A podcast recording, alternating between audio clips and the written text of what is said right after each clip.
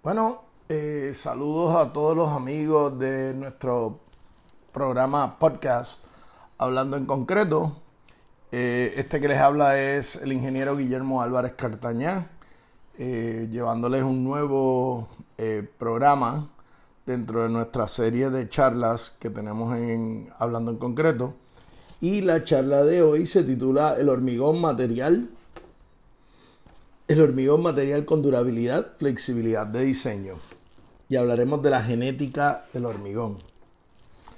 Para todos los amigos que nos acompañan en el programa de hoy, eh, saben que el hormigón es un material que ha estado entre nosotros en la humanidad desde época milenaria. Eh, comenzó, o la historia nos ha dicho que comenzó con el Imperio Romano y, desde entonces ha estado con nosotros ayudándonos a construir grandes ciudades y llevando las civilizaciones a otro nivel eh, de crecimiento y de desarrollo. Entonces, eso nos lleva a la primera pregunta del programa, eh, que muchas personas que no conocen bien de la industria o del material eh, dicen, bueno, ¿y qué es a lo que llaman el hormigón. Otros le llaman concreto, otros le llaman en francés betón eh, y, algunos muy mal le llaman cemento. Y le diremos por qué está mal decir cemento a lo que unos llaman hormigón o concreto. Bueno, pues vamos a, comenzar por lo básico y lo esencial. Y es que el hormigón es un material que, que está hecho de básicamente y mejor dicho fundamentalmente de cuatro componentes principales. Agua, áridos finos o arena, áridos gruesos o piedra y el cemento. Y el cemento cuando entra en contacto con el agua crea una sustancia pegajosa que es la que adhiere y pega a los áridos finos y los áridos gruesos y es lo que logramos como producto final que llamamos hormigón. Pero hoy en este programa no vamos a hablar ni del agua, ni del cemento, y menos de la piedra y la arena, aunque son temas muy importantes y cada uno de ellos hasta podría llevarnos a hacer un programa completamente sobre ellos. Hoy vamos a estar hablando de el hormigón como material de diseño, con su flexibilidad que le da al diseñador, al constructor, a los arquitectos y a los grandes planificadores de obras y ciudades, y el por qué este material es el material segundo más usado en la construcción en el mundo solamente después del agua. Eso es un dato sumamente relevante, el cual nos hace comprender cuál es la importancia de este material. Pero también en este programa queremos hablar de lo que son los aditivos y le vamos a llamar el quinto elemento. Particularmente a unos aditivos en específico. ¿Ok?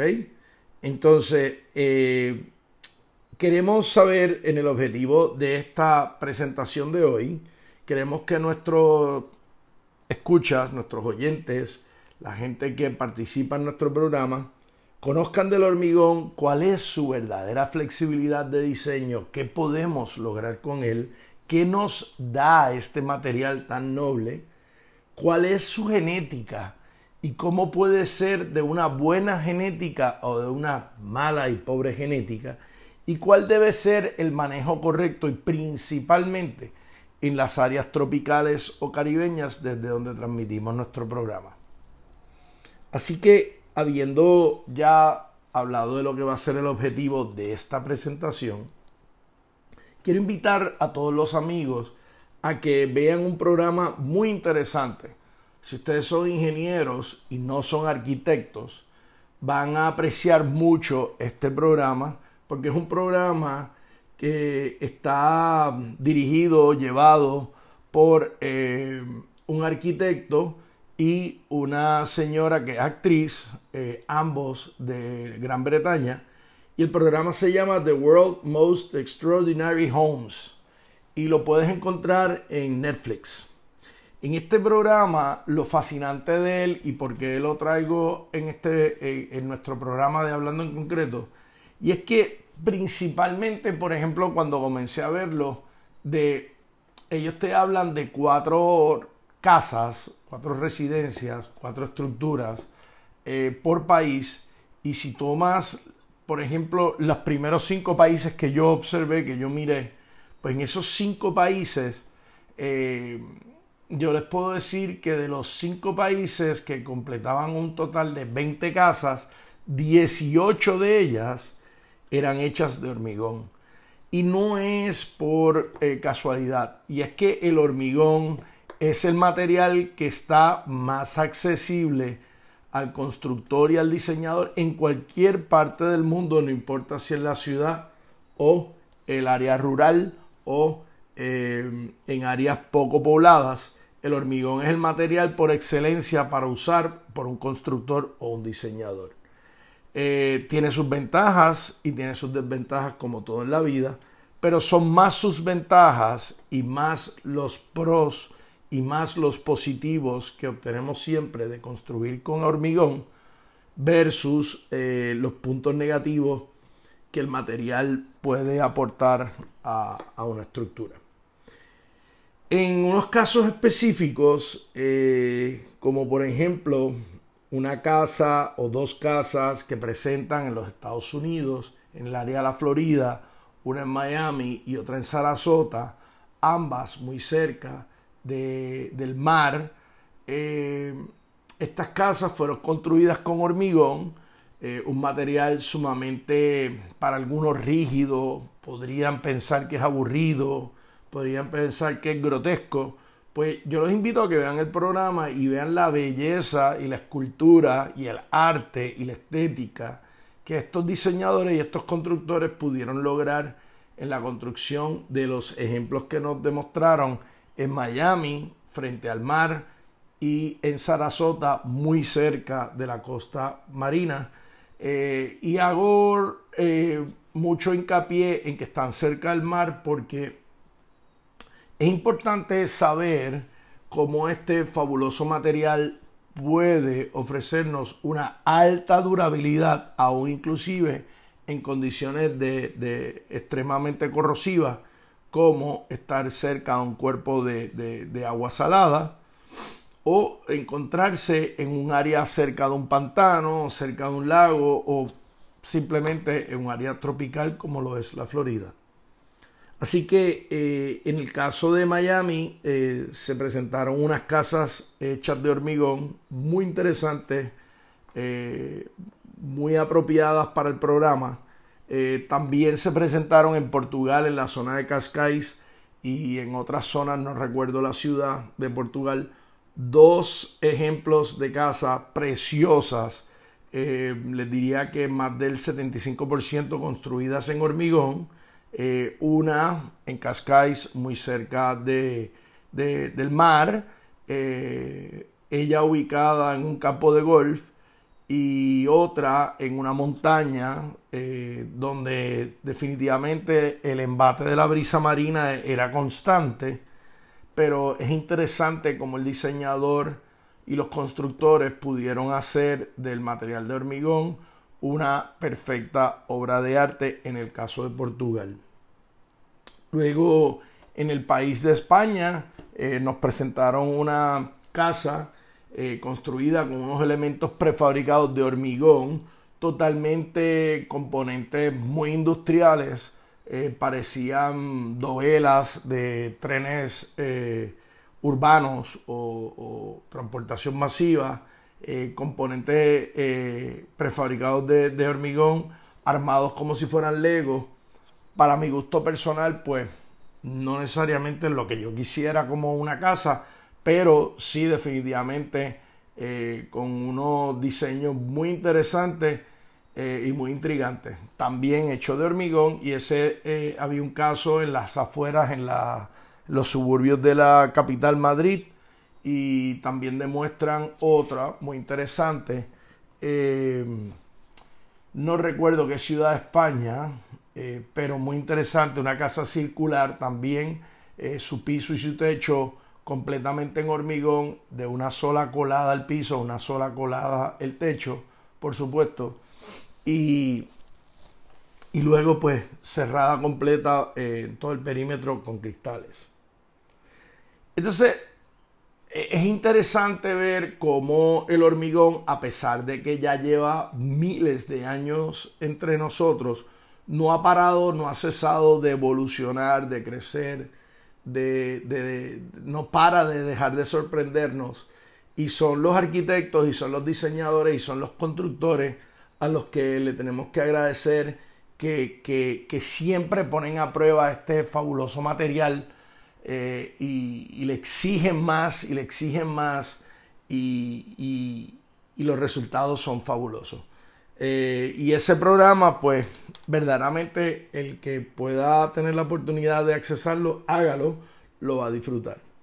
Entonces, me quiero adentrar en el próximo tema de este programa, que quiero que hablemos de la genética del hormigón. ¿Y qué es lo que yo me refiero a la genética del hormigón? Bueno, pues quiero comenzar por describir lo que yo he analizado como nueve factores importantes para determinar si la genética de, del hormigón va a ser buena o no va a ser buena. Em, puedes conceptualizarlo o compararlo con la genética humana o la genética de cualquier especie. Eh, y sabemos que en todo el proceso en que se va logrando esa nueva especie o esa repetición de especies, si pasa algo, los resultados pueden verse eh, afectados y igual manera pueden verse eh, con mejores resultados. Bueno, pero, pero hablemos de, de, lo que para mí son los nueve factores claves y esenciales que quiero que ustedes me acompañen a comprender y entender y si quieren saquen un lápiz un papel y anoten. El primer factor que quiero resaltar para mí serían los planos y especificaciones de la obra. Luego, el segundo factor importante, en este caso específico del hormigón, sería el diseño de hormigón que se va a usar para la obra específica de la cual se está hablando. Tercero, eh, es muy importante hacer una buena selección de los ingredientes que van a hacer ese hormigón. ¿Se acuerdan que les hablaba de los áridos finos y los áridos gruesos? Pues es bien importante eh, esa selección y que sea la correcta, porque eso puede determinar la durabilidad o la mejor antes de eso, la manejabilidad del hormigón en obra al manejarlo y colocarlo en un molde y luego eso puede determinar qué tan duradero será frente al embate de tener que enfrentar los elementos de la naturaleza en su ciclo de vida útil. Otro tema muy importante va a ser el refuerzo que se use y no quiero solamente decir refuerzo de acero porque voy a hablarles de otros tipos de refuerzos que están eh, con un enorme crecimiento, una enorme aceptación a nivel mundial. Eh, y no es por puro capricho, son tecnologías ya muy avanzadas y muy requete probadas. Y específicamente quiero hablar de fibras y lo voy a hacer un poco más tarde. Luego, eh, otro factor importante en la genética va a ser la forma, la formaleta, la construcción, el material de la formaleta que se va a usar para eh, construir eh, ese hormigón el cual estamos aspirando a tener como producto final. El otro factor importante que deben de anotar sería la vibración. Muchos eh, no le prestan ningún tipo de atención a la vibración, piensan que cualquier vibración es igual, piensan que cualquier equipo de vibración es igual, pues quiero que entiendan que no lo es eh, que el equipo de vibración tiene que ser meticulosamente seleccionado, debe ser exactamente la vibración que necesita para poder ah, asegurarnos que el hormigón no, no se acomode mal, que no ocurra segregación eh, diferencial de, de, los, de los componentes de los áridos gruesos sobre todo que nos puedan crear vanos y puedan crear problemas genéticos luego eh, en la vida útil en el servicio de, ese, de esa estructura y esa vibración o ese equipo de vibración debe ser debidamente seleccionado sabiendo qué tipo de formaleta se va a usar porque usar la el equipo de vibración equivocado podría destruir, romper o, perturbar la formaleta causando serios daños y grandes y enormes pérdidas de dinero.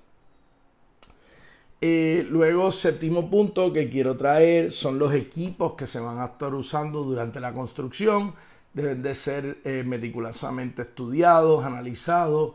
Eh, se debe hacer un ejercicio mental, no solamente del líder del grupo, sino de sus empleados con el líder del grupo y el gerente de la obra para determinar que los equipos están disponibles, están en buenas condiciones y no va a haber ningún problema en el momento en que se vayan a necesitar. Luego, el, el octavo factor importante para la genética lo será la colocación y el manejo del hormigón. Eso es muy importante porque eh, es crítico. Usted puede tener el mejor equipo de personal posible, puede tener los mejores equipos manuales eh, y herramientas de mano para poder acabar el hormigón, pero si no hizo un ejercicio de saber la accesibilidad a la obra, por dónde van a entrar los camiones, por dónde van a salir los camiones, dónde van a lavar los camiones, dónde se va a colocar si va a tener un equipo de bombeo, por dónde van a limpiar las mangas de las bombas. Eh, hay un montón de elementos, equipos, personas, recursos que hay que coordinar y es muy importante que todo eso esté debidamente ensayado y cotejado antes del día de la colocación de hormigón para, para tratar de prevenir, y fíjense, dije tratar de prevenir los imprevistos. Ellos siempre van a ocurrir, ellos siempre van a pasar, recuérdense, estamos construyendo, pero el plan es minimizarlos y tener plan B y plan C eh, listos para ser activados en caso de que sean necesarios. Y luego, noveno y último factor importante para la genética del hormigón, yo le voy a llamar administración, y la administración va a ser más bien eh, el último factor, que es el de cuando ya una estructura se termina y se entrega al dueño, el dueño deberá ser responsable de preservar, proteger y mantener su estructura de manera tal que le pueda sacar el mayor provecho a su inversión capital. El hormigón es un material sumamente duro, fuerte, pero hay ciertos componentes que lo deterioran, que lo atacan, que lo, que lo rompen, que lo debilitan. Y eh, aquel que sea asignado como el administrador o el custodio de esa estructura deberá saber qué programa de mantenimiento deberá establecer para sacar el mayor provecho de la estructura. Quiero pasar a un dato muy importante eh, que le llamo el 60-30-10. Y el 60-30-10 fue un estudio que se comisionó por la industria de la construcción en los Estados Unidos para los años 80, a mediados de los 80, digamos 85-86. Y ese estudio eh, determinó que el 60% de los problemas estructurales o problemas en una estructura, un edificio, pueden estar relacionados a defectos o eh, falencias en los planos y especificaciones por los cuales la obra fue construida. Pero luego después un 30% de los problemas pueden estar relacionados a cómo se ejecutó la obra, cómo se construyó eh, y eh, cómo fallaron algunos procesos eh, de la construcción, los cuales causaron problemas para que la estructura luego más tarde, durante su vida útil, reflejen esos problemas. Y el 10%, el 10 de los problemas estaban relacionados a fallas en materiales.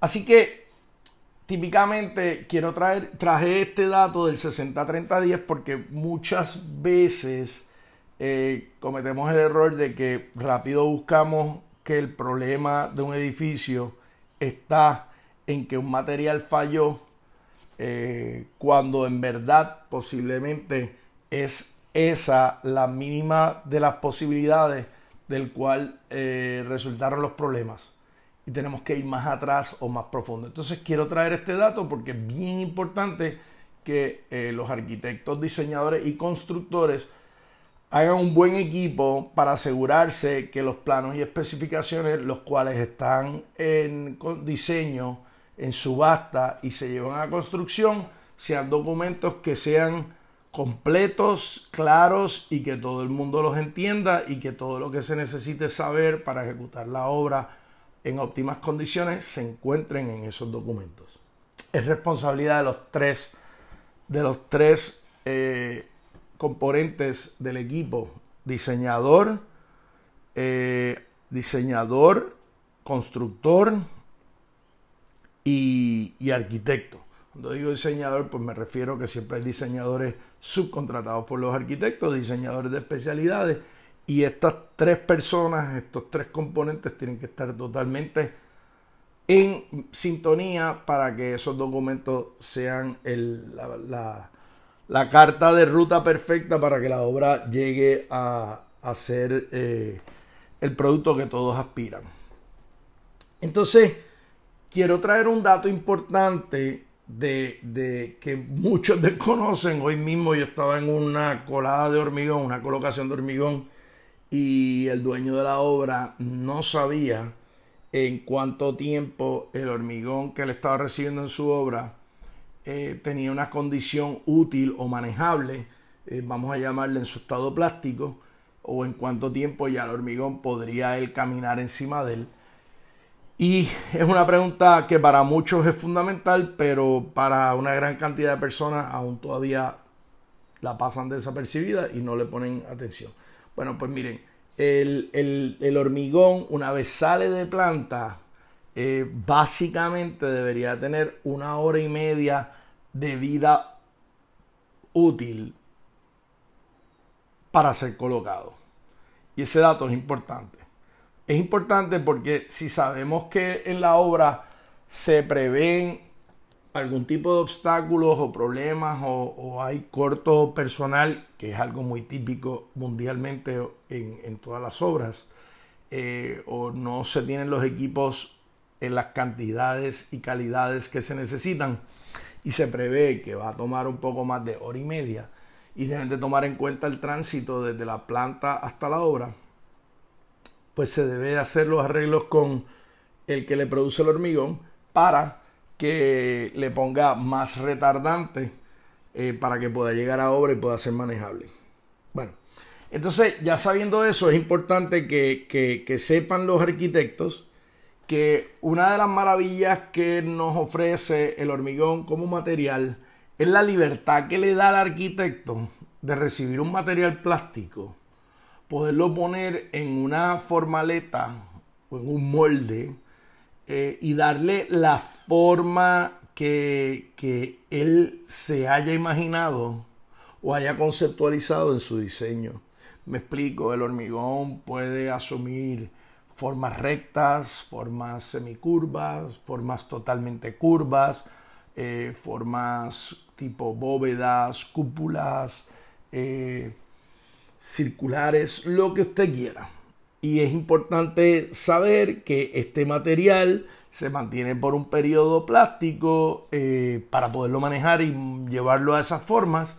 Y una vez está en ese molde, después de que pasen cierto tiempo eh, y se retiren esos moldes, ese material va a haber asumido esa forma que conceptualizó el arquitecto diseñador de por vida.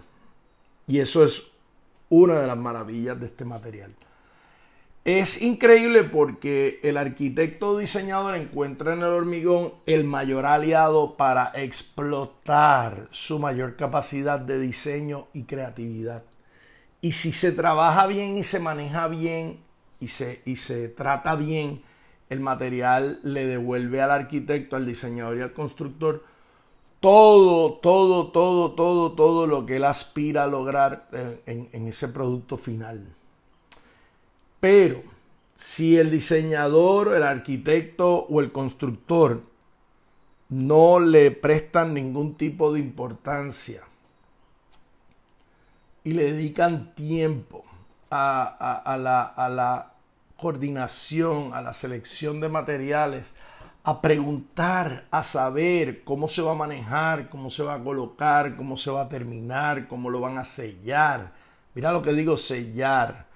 Todavía yo visito países en Latinoamérica donde me dicen que en su país el hormigón no se sella. Y yo quiero dejar algo muy claro en esta transmisión y es que el hormigón o el concreto no está terminado hasta que no está sellado. No hay otra manera. Entonces, debemos de comprender que a pesar que el hormigón es un material muy fuerte, muy duro, al tocarlo, al sentirlo, no es más que una esponja gigante llena de poros, lista para absorber y tragar cualquier líquido, cualquier polvo o cualquier contaminante que esté en el ambiente. Así que es muy importante conocer el lugar donde vamos a construir nuestra obra y saber qué elementos de la naturaleza, como por ejemplo un frente marino, cerca de un lago, cerca de una laguna salobre, cerca de un río, en un desierto, en un valle, en una montaña, tenemos que conocer a qué se va a tener esa estructura, a qué tiene que resistir esa estructura porque no queremos que dure 30 años, queremos que dure 100 y más de 100 años. Pero tenemos que construirla, tenemos que darle la genética para que esa estructura pueda, pueda superar las pruebas del tiempo y los embates de los elementos de la naturaleza. Es importante, porque en ese hormigón quedarán poros, quedarán microfisuras, quedarán pequeños huequitos por donde entrará ataque de sulfato, entrarán ataques de ácidos, entrarán sales y entrará humedad.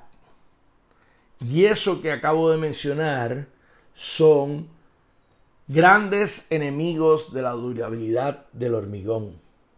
Y tenemos que entender que estamos por ejemplo, en este programa de Hablando en Concreto que transmitimos desde San Juan, Puerto Rico, la isla del encanto, ubicada en el mismo centro del Caribe, la menor de las Antillas Mayores. Pero esta condición la tienen todos los amigos de Latinoamérica y especialmente todos aquellos que están en Centroamérica o la parte norte de Sudamérica. Y es que estamos expuestos a la brisa marina 24/7. ¿Y qué tiene la brisa marina? Tiene cristales de cloruro.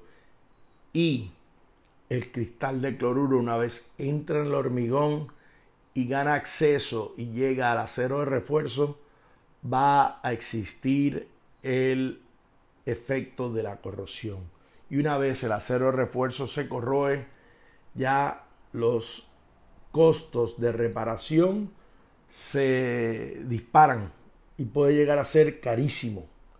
Así que también estamos expuestos, como en cualquier parte del planeta, a la exposición del dióxido de carbono. Y el dióxido de carbono cuando entra en contacto con una superficie de hormigón, crea lo que se conoce como el efecto de carbonation. Y el carbonation puede, si no es atendido, llegar a crear unas condiciones de deterioro serio y severo al hormigón. Tenemos el ataque de sulfato, que está en nuestro entorno, en la naturaleza, en la tierra, los minerales, en la brisa marina. Tenemos la humedad, por ejemplo, en el Caribe, estamos en medio del camino del paso de huracanes y tormentas tropicales por más de cuatro, quizás cinco meses, todos los años. Y eso es en el Caribe y en todo lo que es Centroamérica. Y la humedad es un problema. La humedad es un problema. Aquellos que están en Sudamérica y sufren de las temporadas de lluvia o las temporadas de sequía, sabrán de lo que estoy hablando. Y son situaciones que aceleran el posible deterioro o el achicamiento del ciclo de vida útil de una estructura. Y no es más que posibles grandes pérdidas de la inversión capital que se esté haciendo en obras de infraestructura pública o obras privadas. Así que fundamentalmente lo más importante es, y la meta más importante debe ser, lograr hormigones de alta durabilidad. ¿Cómo se logra un hormigón de alta durabilidad? Pues son hormigones de baja porosidad, alta densidad. ¿Qué tiene que ocurrir para que eso suceda? Pues tiene que ocurrir que en las primeras 48 horas específicamente o se puede extender hasta los primeros 7 días, ese hormigón haya sido curado. ¿Cómo? Eso lo escoge cada constructor, pero tiene que ser curado. Porque en el mundo hay dos tipos de curado de hormigón. La gente que cura su hormigón, pero el más común es la gente que no lo cura. Y el que no cura el hormigón es lo mismo que tener un hormigón muerto, muerto desde su nacimiento. Aquel que no cure su hormigón está destinado a perder mucho dinero reparando y atendiendo problemas de deterioros sus hormigones. Solamente camine por las calles de la ciudad, mira alrededor de su condominio, mira alrededor del centro comercial, baje al estacionamiento de la oficina donde usted trabaja, mire a su alrededor y mire las condiciones de muchos de los hormigones que va a haber en la ciudad. Un perfecto desastre. Quiero que sepan que no era porque el hormigón era de poca calidad lo más seguro, yo le puedo asegurar a usted que más del 75% de, de la causa de ese deterioro fue porque no lo curaron o porque lo manejaron de manera negligente al momento de colocarlo. Así que yo quiero eh, que por favor hagamos hincapié y le demos mucha importancia a lo que es eh, bajar la porosidad y aumentar la densidad de los hormigones. Yo escucho todo el tiempo a la gente muy preocupada en que su hormigón, que sea de 3000, que sea de 4000, que sea de 5000, y dicen estos números y posiblemente ni siquiera saben ni de qué están hablando. Pero lo más importante, aparte de su fuerza en compresión, que sí es importante, es que su hormigón sea muy bajo en porosidad y muy alto en densidad. Y así ahorrarán muchos miles de dólares durante la vida de sus hormigones.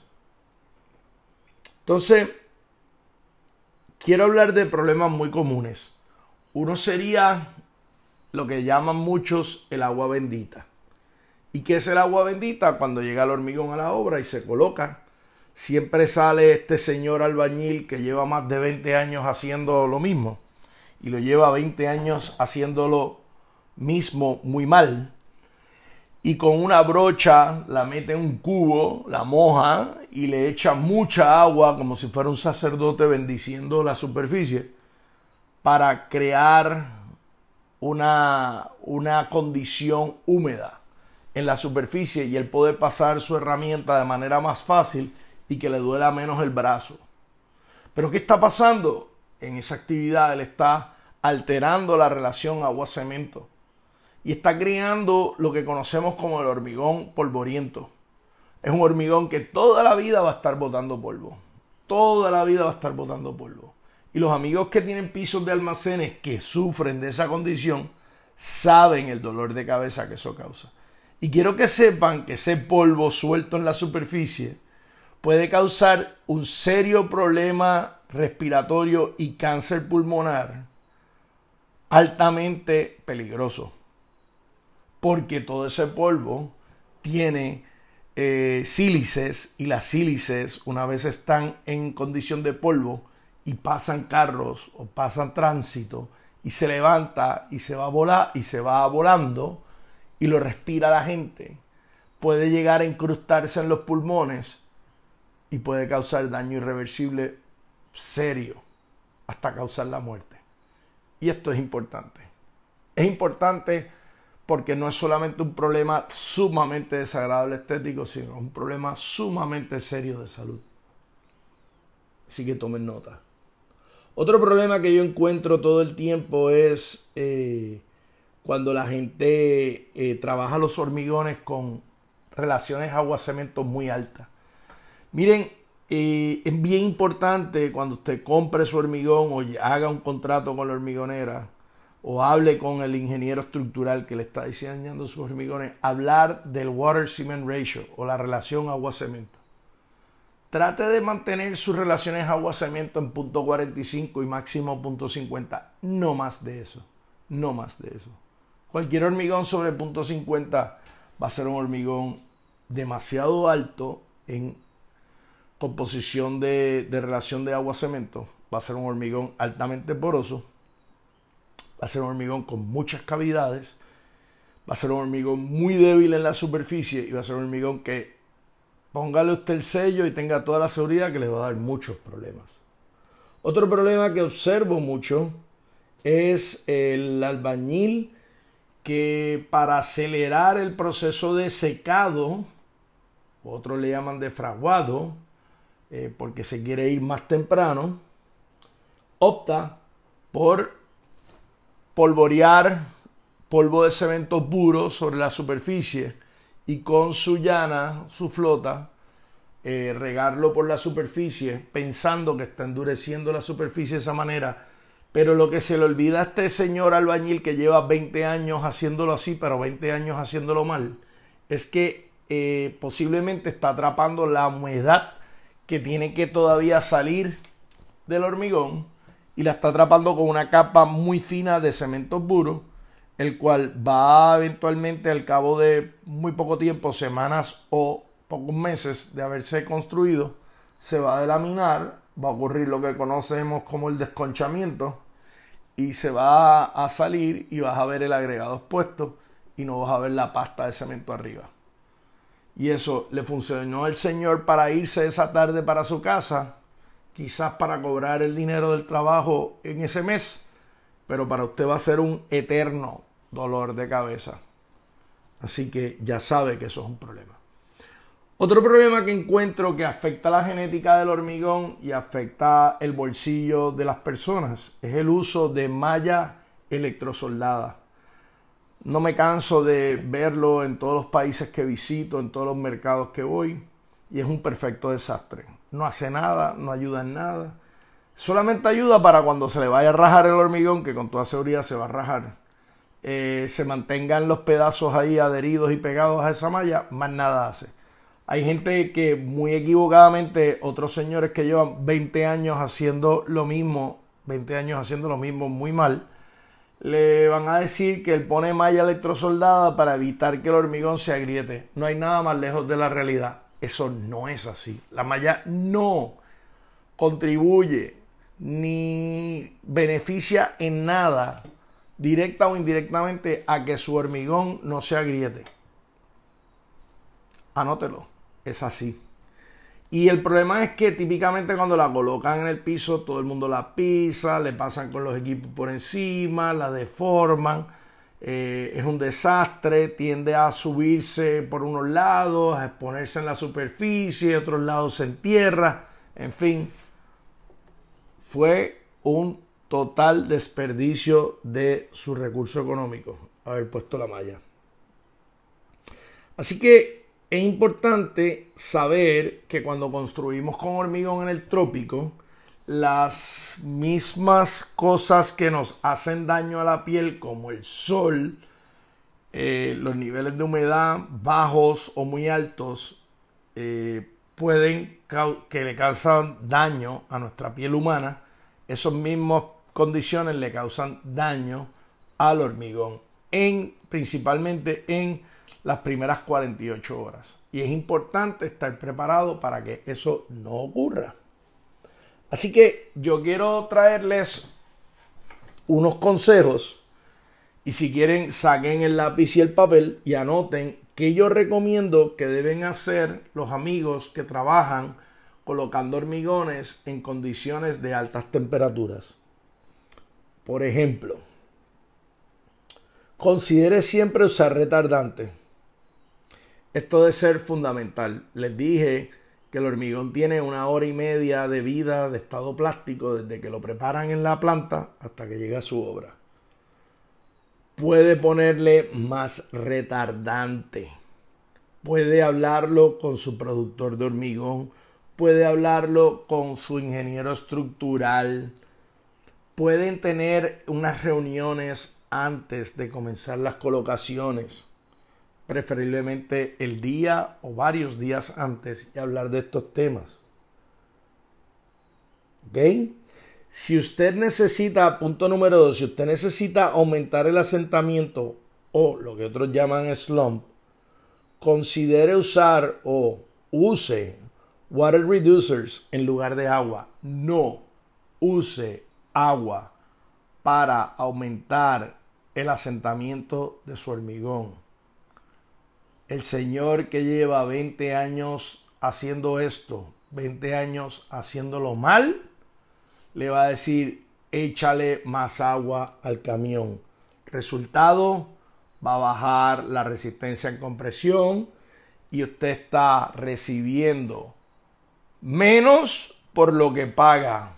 Le explico está quizás pagando por un hormigón 4000 y cuando altere la relación de agua-cemento va a acabar con un hormigón 3000 o 2800, pero se lo van a cobrar a 4000. ¿Qué le parece? Y eso se lo, dio, se lo debe gracias al señor que lleva 20 años haciendo lo mismo, pero 20 años haciéndolo mal. Número 3. Considere siempre para colocar hormigones en condiciones de altas temperaturas, de mucho calor, eh, cambiar el cemento Portland tipo 2 por el tipo 1. De nuevo, estas son cosas que hay que hablarlas con tiempo, con el que le va a producir hormigón, conocer la disponibilidad de este cemento en, la, en el mercado, saber si lo hay. Esto es un consejo, esto no es algo que les estoy diciendo que tiene que pasar, es un consejo. Número 4. Hable con el productor de hormigón y solicite que mantenga el agregado húmedo y en una, una zona con sombra. Esto es una práctica que le ayudará mucho a que el hormigón no se le seque de repente. Esto está bastante difícil. Yo he visitado muchos productores de hormigón, tienen sus agregados gruesos y sus arenas totalmente expuestos a los elementos de la naturaleza, al sol.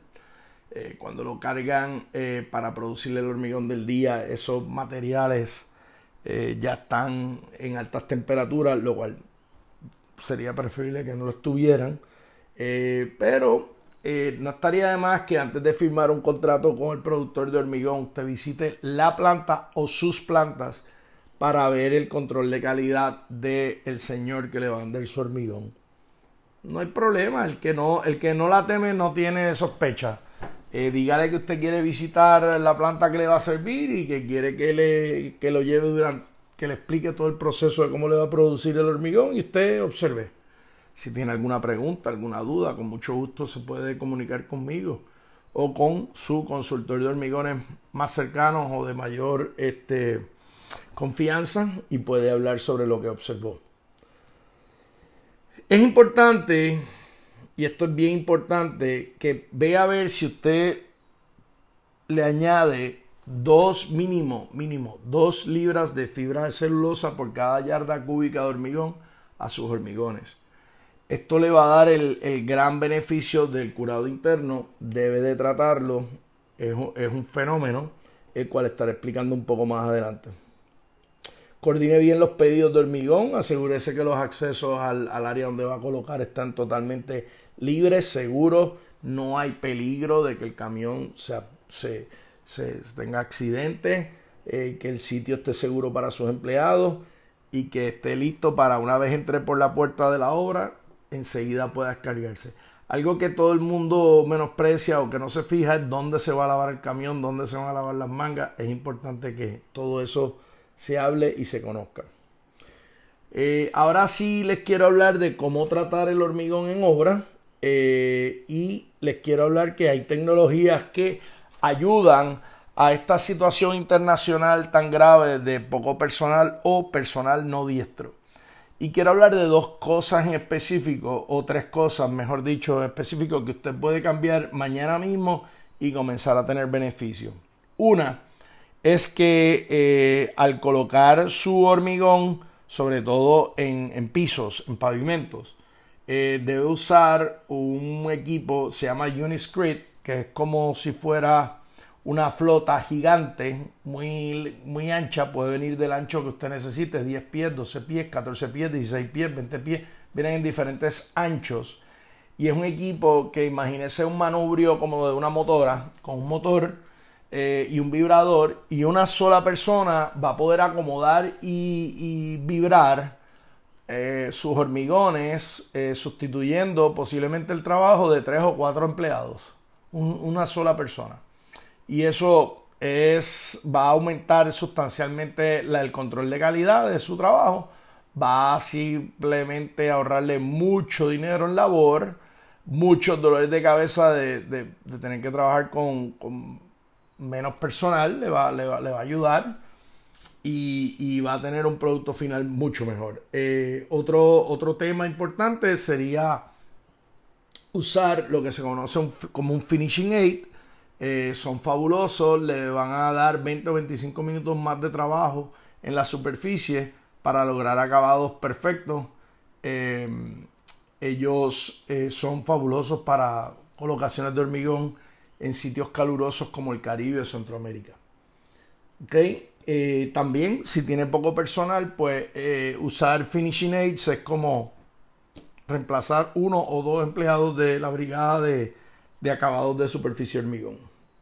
Y otro tema importante que deben de pensar es eh, reemplazo de acero refuerzo por fibra macrofibra 100%, reemplazo total el cual va a ahorrarse mucho dinero. No tiene que comprar varilla, no tiene que comprar los accesorios de las varillas, no tiene que disponer de escombros o sobrantes de varilla, no tiene que usar varilleros eh, y va a tener un hormigón mucho más duradero, eh, de mejores condiciones. Eh, muchas personas nos preguntan cómo tratar las paredes, muchas personas menosprecian las paredes muchas personas que llevan 20 años haciendo mal las cosas y que se creen expertos, eh, te dicen que las paredes y columnas se pueden eh, sacar los moldes, retirar los moldes tan rápido como la mañana siguiente. Mira, sí, eso es cierto, eso se puede, no se va a caer, no se va a colapsar para nada, pero yo no se lo recomiendo. Yo les recomiendo que si puedes y tiene moldes suficientes, deje esos moldes por lo menos tres días para que le protejan eh, ese elemento vertical de la pérdida súbita de humedad, la cual ciertamente haría, causaría una contracción de volumen, desarrollaría unas grietas, unas microfisuras, sobre todo en, las esquinas, si en caso de que es una pared y tiene puertas o tiene ventanas. Eh, y si puedes darte el lujo y puedes mantener esos moldes puestos por lo menos por tres días, háganlo. El beneficio es mayor eh, por de, dejarlo que de retirarlo. Entonces, el, curado interno, que es lo que yo les quería hablar y cómo lo logras con la fibra de celulosa, es que la fibra de celulosa, una vez la incorporas en el hormigón, eh, esa fibra va a absorber eh, gran parte del, agua de beneficio que se usa para mantener el hormigón en su estado eh, plástico y cuando ese hormigón se va tornando en un material sólido y comienza a elevarse las temperaturas internas del material del hormigón por la reacción exotérmica del cemento em, y comienza lo que conocemos como el desangrado, ese desangrado va a ser sumamente lento y muy controlado porque van a haber unos filamentos de celulosa que van a actuar como unos microalgodones que van a haber absorbido esta agua de, conveniencia y la van a estar eh, dejando liberarse poco a poco desde la matriz del volumen de hormigón hacia todas las áreas tridimensionales del volumen. Pero de una manera muy tenue y muy lenta para así poder lograr el máximo de curado interno logrando un hormigón de muy baja porosidad, muy baja porosidad y muy alta densidad, que era lo que les decía, que es el secreto de poder lograr hormigones que te duren 100 o más años. Entonces, eh, aquí les, eh, les quiero decir que al usar la fibra de celulosa van a poder lograr una reducción en porosidad, y esto está probado en laboratorios, de hasta un 67%, usando 2 libras de celulosa por yarda cúbica o 0.90 kilogramos por metro cúbico de hormigón para los amigos que trabajan en sistema métrico. Otra cosa que le, invito a los arquitectos, diseñadores y constructores es conocer las condiciones climatológicas no solamente desde el día antes, sino la mañana de la colocación de, del hormigón y durante la colocación de hormigón y sería importante que tengan los aparatos correctos para leer la temperatura, la velocidad del viento y la humedad relativa. Tres datos importantes para unos tener en, su conocimiento para poder hacer, eh, tomar medidas y controles para que el hormigón quede mejor. Entonces, una tecnología del siglo XXI que todos deben de estar usando ya, pero ya, es el uso de la silica coloidal.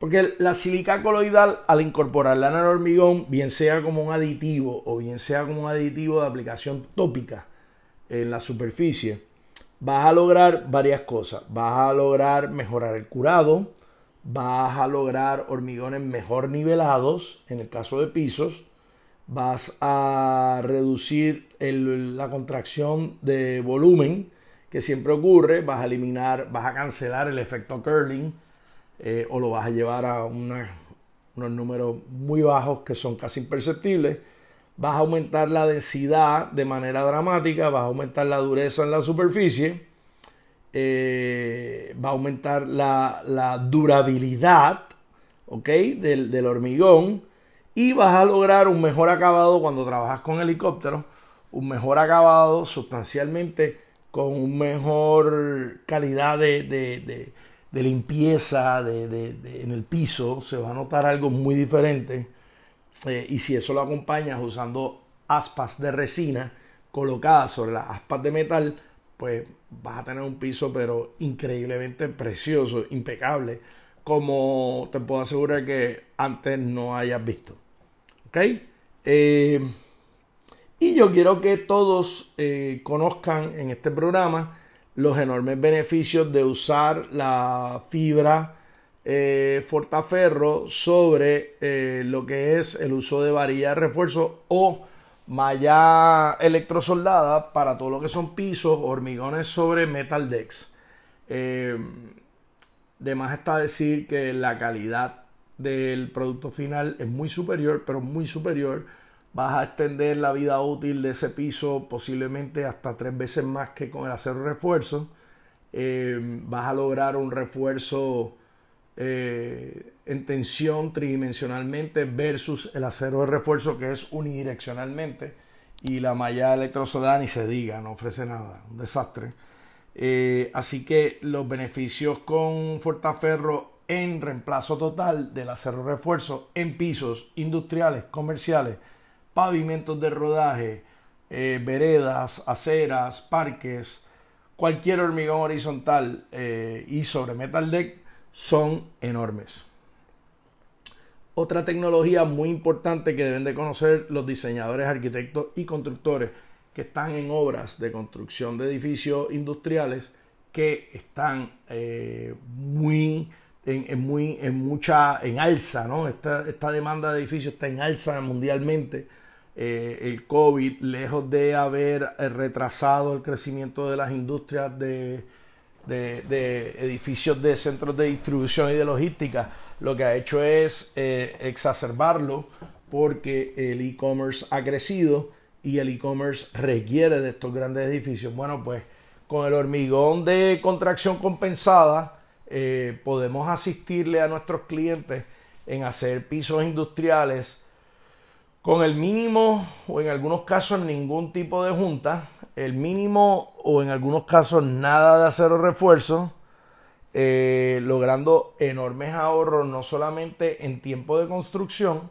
sino en mano de obra eh, y de más está decir los grandes ahorros a mediano y largo plazo que obtiene el que recibe el edificio, porque por las juntas es que ocurren los deterioros en los pisos de, los pisos industriales o pisos de centros de distribución o, pisos de logística. Así que con los pisos de hormigón de contracción compensada, ahí eh, eso es lo que está en enorme crecimiento. Ahora quiero pasar muy rápido a hablar de algunos casos, como por ejemplo en Colombia, en la ciudad de Medellín, donde por varios años se estuvo eh, trabajando en veredas, incorporando hormigones con colores, con figuras artísticas, eh, lo cual eh, aportaba a la ciudad una, una, buena calidad de vida, el color eh, anima a la gente, el color estimula la manera de, de, sentirse la gente. Y en la ciudad de Medellín, una ciudad que por muchos años sufrió muchos muchos problemas pues en su recuperación. Eh, siempre lo fue, pero hoy día es una aún más bella ciudad. Eh, en su recuperación total que, va encaminada pues la incorporación de hormigón con color en las veredas públicas y en los parques eh, contribuyó y ayudó mucho al bienestar social, al estado de ánimo de la gente, de los ciudadanos y, demás está decir que, es súper agradable visitar la ciudad. Uno como, como visitante pues se siente como que como un ambiente acogedor, aún en, ciudades, espacios abiertos, en, espacios públicos. Eh, luego quería hablar de un caso que fue en el anexo del Senado del Capitolio de Puerto Rico, donde el arquitecto estaba haciendo una revitalización de oficinas, se encontró con unos terrazos eh, que posiblemente tenían más de 60 años y el reto enorme era ver cómo él podía eh, crear unos, unos espacios nuevos en esas oficinas que fueran útiles o fueran eh, acorde a los tiempos, pero respetando el, el diseño original del edificio y el entorno eh, que, era que es el Capitolio de, Puerto Rico, y se logró a través de unos cementos de ingeniería, incorporando una selección de agregados en la cual el arquitecto participó, incorporando un color integral, el cual nos ayudó a replicar un color muy similar al terrazo que ya estaba allí puesto con más de 70 años. Eh, y otro ejemplo más de cómo la ingeniería o los materiales de ingeniería nueva, tecnología nueva, nos ayudan a, recuperar y, ambientarnos en, edificios aún con valor histórico. Eh, luego eh, quiero hablar de otro caso en Barranquilla, Colombia, donde fui invitado eh, para un evento donde hicimos una demostración a los constructores y diseñadores del área de Barranquilla, eh, costa caribeña colombiana, del uso de los químicos para retrasar el endurecimiento superficial, donde se colocaba el hormigón con diferentes colores, con un mismo agregado, pero diferentes colores integrales. Se colocaba este químico en la superficie y en la tarde, quizás cuatro horas después de la colocación, podíamos lavar la superficie eh, sin ningún tipo de, presión importante eh, y eh, remover la pasta de cemento en diferentes